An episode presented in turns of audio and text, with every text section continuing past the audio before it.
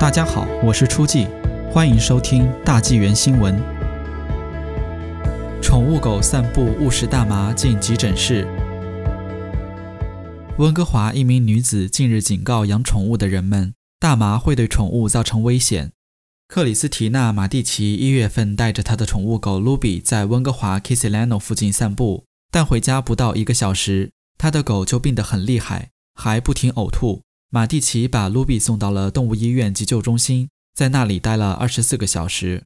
经过几次测试，医生发现卢比的体内含有大麻成分。马蒂奇为此支付了两千加元。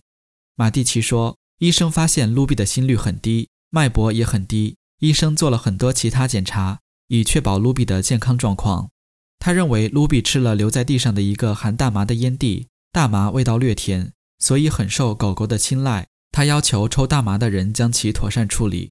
根据英国动物保护协会的说法，大麻中具有精神活性的成分四氢大麻酚，会导致宠物癫痫、昏迷甚至死亡。加拿大兽医协会报告说，自从大麻用于娱乐合法化后，与大麻有关的中毒事件急剧增加。